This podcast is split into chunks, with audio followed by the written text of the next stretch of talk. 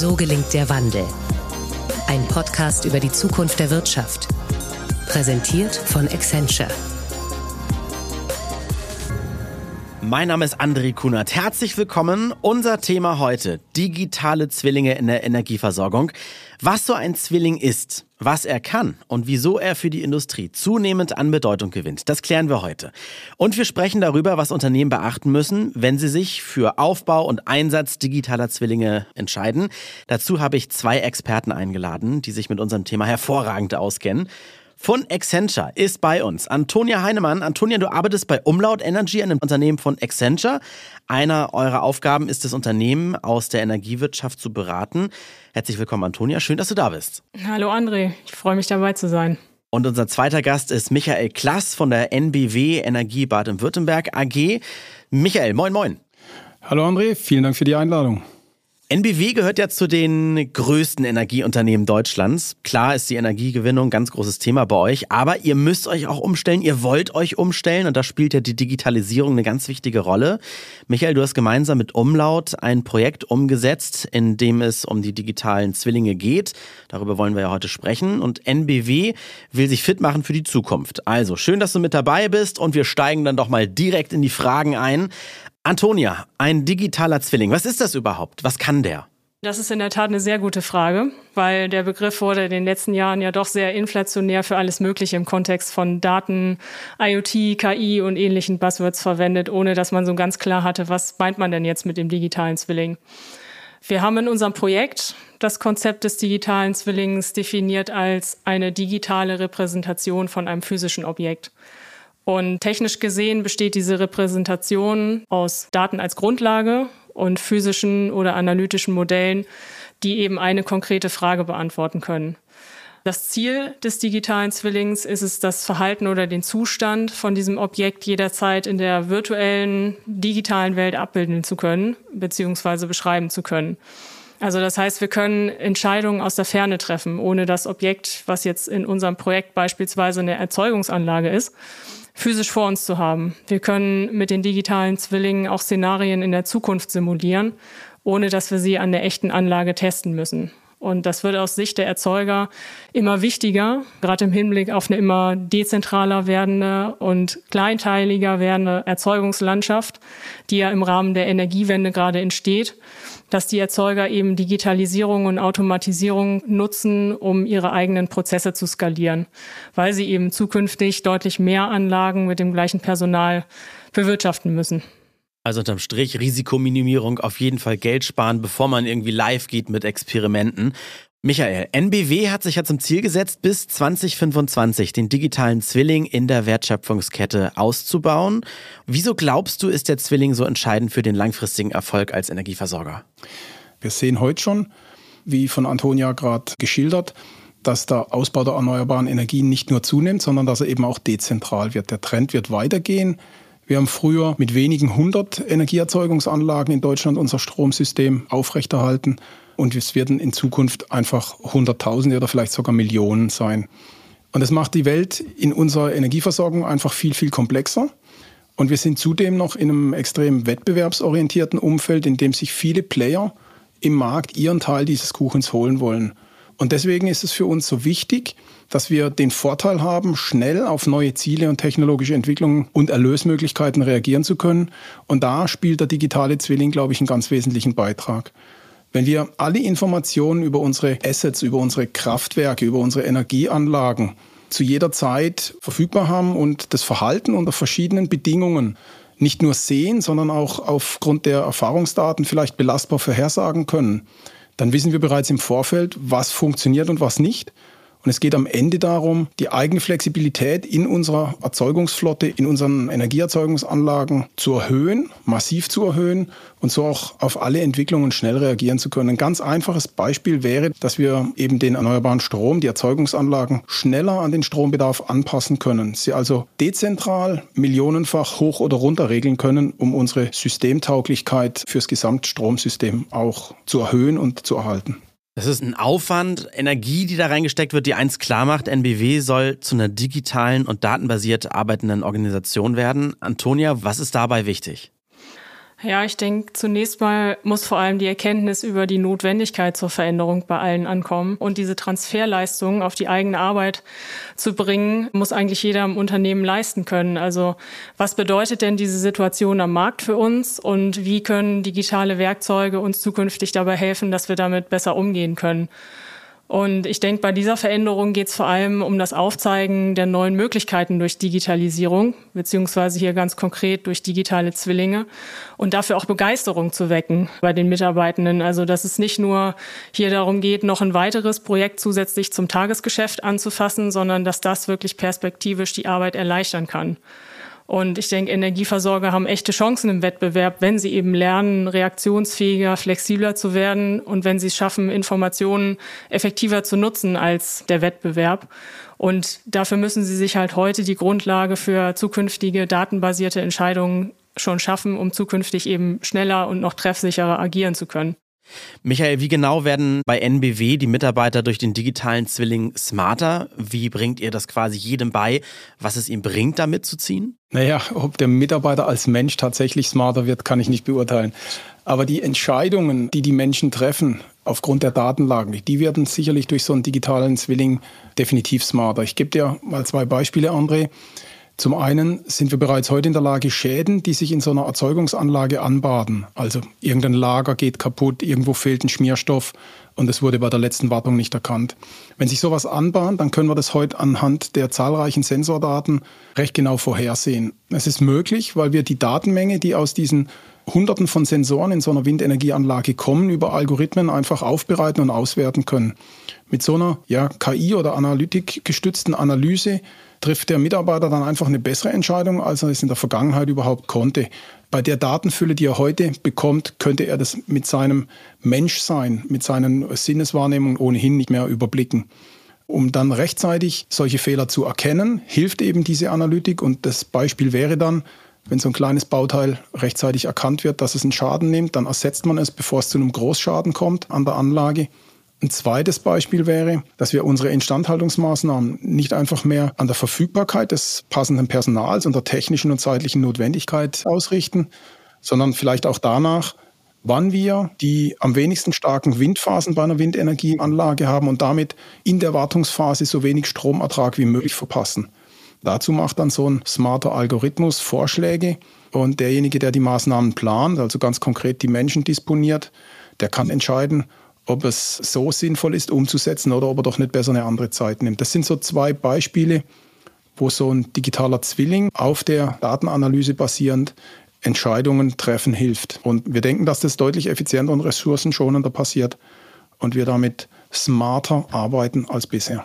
Wenn du schon sagst smart, für mich ist es genau das, dass der Mensch zwar noch die Entscheidung trifft, aber einen Kollegen an die Hand bekommt mit einer künstlichen Intelligenz im Background, der montags nicht müde zur Arbeit kommt, sondern einfach nur die Daten auswertet, aber die Entscheidung trotzdem noch bei dem Mitarbeiter bleibt.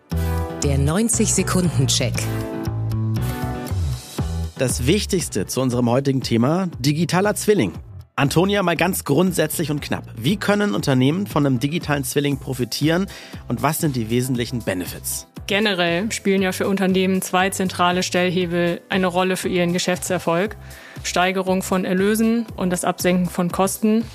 Und digitale Zwillinge befähigen ein Unternehmen dazu, datenbasierte und damit häufig wirtschaftlich gesehen auch bessere Entscheidungen zu treffen. Und nochmal als Beispiel, Remote-Fehleranalyse am digitalen Zwilling anstatt an der Anlage vor Ort spart zum einen Reisekosten und senkt zudem das Risiko von Arbeitsunfällen. Also digitale Zwillinge sind auch auf jeden Fall eine Grundlage für automatisierte Entscheidungen und automatisierte Prozesse und schaffen einen Effizienzhebel. Also Kosteneinsparungen, aber auch perspektivisch gedacht eben Skalierfähigkeit, gesteigerte Erlöse.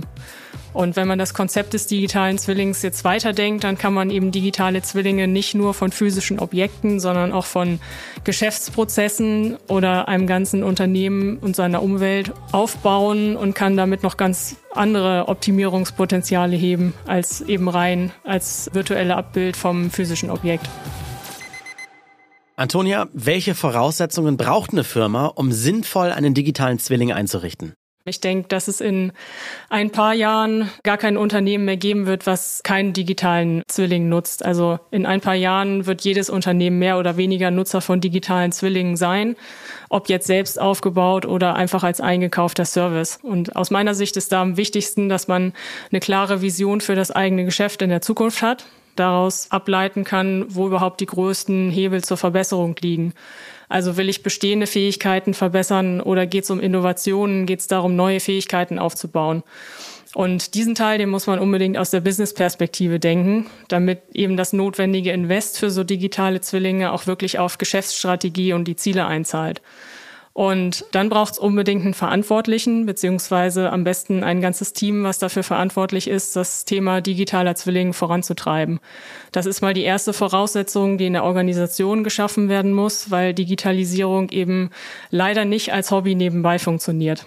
Und in so einem Team braucht man digitale Fähigkeiten, beispielsweise fürs Definieren von Anwendungsfällen oder für die Erstellung von Modellen und vor allem für den Umgang mit Daten. Und ja, das Thema Datengrundlage ist ohnehin auch ein Kapitel für sich, weil selten in einem Unternehmen ja die benötigten Daten in der gewünschten Qualität einfach so verfügbar sind. Und es ist notwendig dafür, dass man Data Governance aufsetzt, auch dafür neue Rollen im Unternehmen etabliert, die sich eben gerade mit Datenverfügbarkeit und Qualität verantwortlich fühlen. An der Stelle ist die enge Zusammenarbeit mit der IT wichtig, weil ja die IT die meisten Systeme verantwortet, in denen die Daten für den digitalen Zwilling liegen. Und klar, zum Thema IT, äh, man braucht natürlich für den Aufbau von digitalen Zwillingen oder den Anwendungen einen modernen Tech-Stack, den die IT zur Verfügung stellen sollte. Zwei Punkte sind am Ende entscheidend und der erste Punkt ist die Bereitschaft, ernsthaft zu investieren und Digitalisierung wirklich zur Priorität zu machen. Und Punkt zwei, eben auch diese Offenheit für eine radikale Veränderung der eigenen Arbeitsweise mitzubringen. Ja, die Vision, die du gerade angesprochen hast, und dann habe ich mitgenommen auf jeden Fall die Manpower, weil nebenbei Projekt ist das nicht, danach klingt es auch nicht. Michael, hattet ihr in der Firma damals alles, was ihr dafür benötigt? Und wie seid ihr das Projekt angegangen? Naja, ob wir von Anfang an alles gesehen haben, was wir benötigen, da würde ich jetzt mal ein Fragezeichen dran machen. Wir lernen auch entlang der Lernkurve. Aber so eine Einführung eines digitalen Zwillings bedeutet definitiv, dass mehrere Bedingungen erfüllt sein müssen.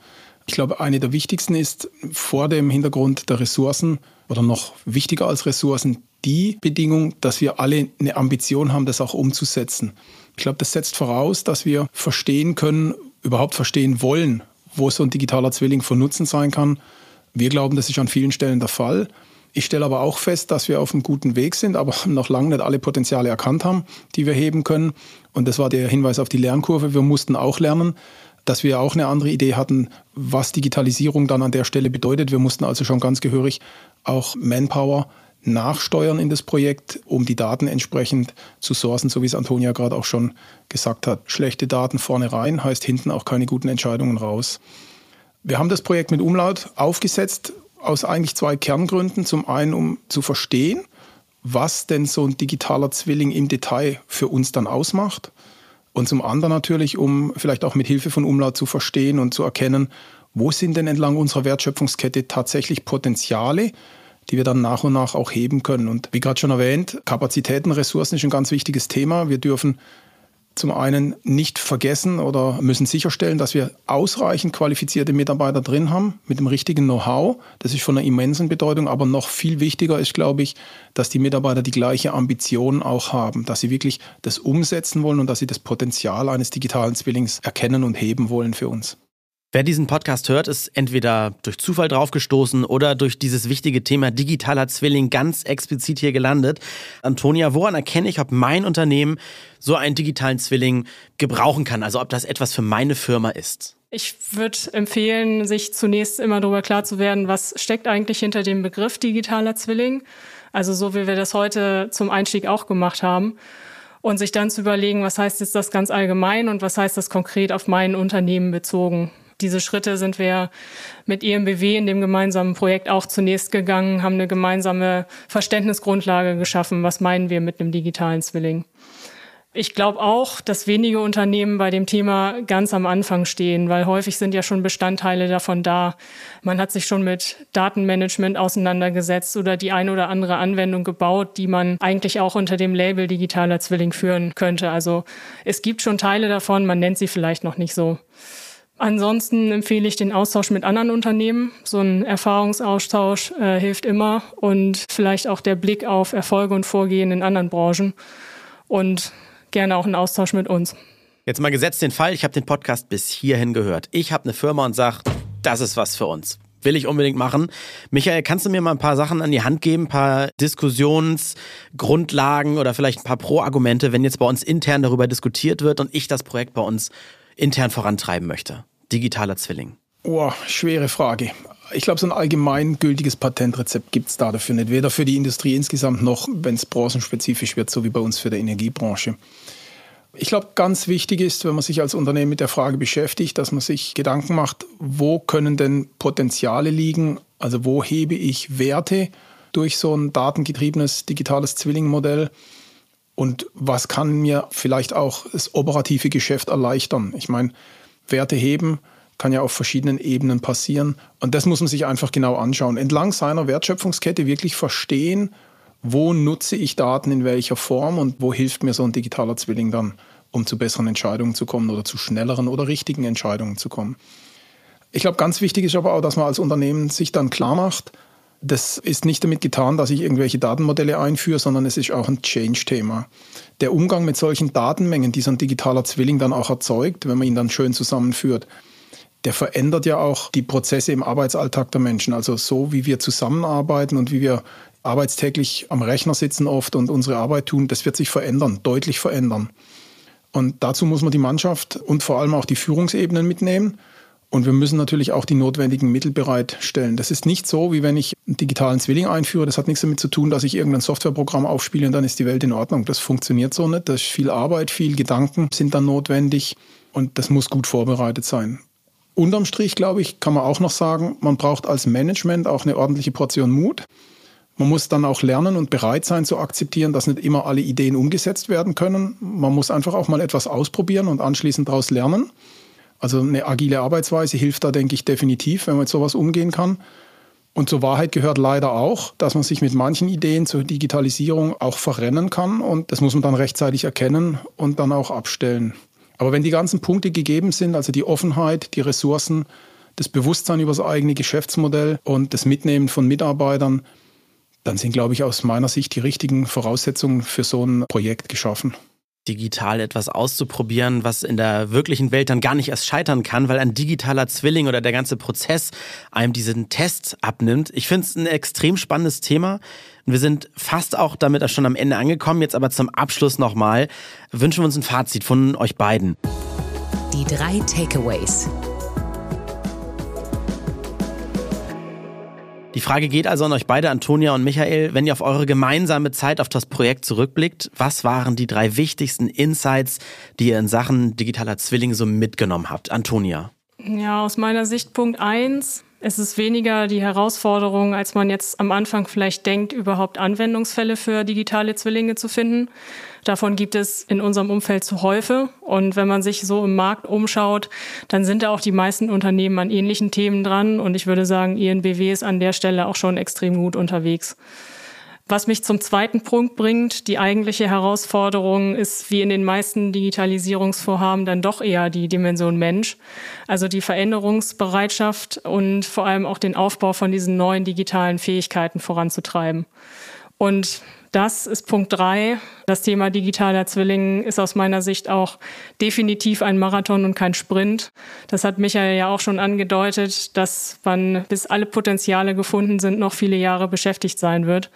Es wird noch eine Weile dauern, bis alle Potenziale gehoben sind, was aber auch daran liegt, dass es sehr viel zu heben gibt.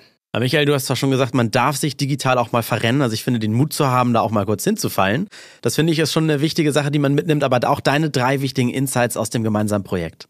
Ich glaube erstens das Thema mit Mut und mit echtem Unternehmertum angehen und nicht mit einer Verwaltungsmentalität. Man geht da in einen Bereich rein, den viele Menschen, auch solche, die sich oft mit IT beschäftigen, vielleicht noch gar nicht kennen und verstanden haben. Da braucht es Mut und da braucht es das Risiko, auch mal Fehler zu machen. Das Zweite, glaube ich, wir brauchen die Voraussetzungen in den Unternehmen, dass der Mehrwert erkannt wird und dann auch der Wille da ist, die Umsetzung umzusetzen, den Weg zu gehen, um diesen Mehrwert auch zu heben. Und drittens, ganz wichtig, ich glaube, wir müssen alle Ebenen mitnehmen. Mitarbeiter, Mitarbeiterinnen, Führungskräfte auf diesem Weg, sonst wird das mit der Einführung eines digitalen Zwillings kein Erfolg. Michael Klass und Antonia Heinemann, vielen Dank. So gelingt der Wandel. Das ist der Podcast über die Zukunft der Wirtschaft. Präsentiert von Accenture. Freut euch schon auf die nächste Folge. Dann geht es um Cybersicherheit. Ich bin André Kunert. Bis bald.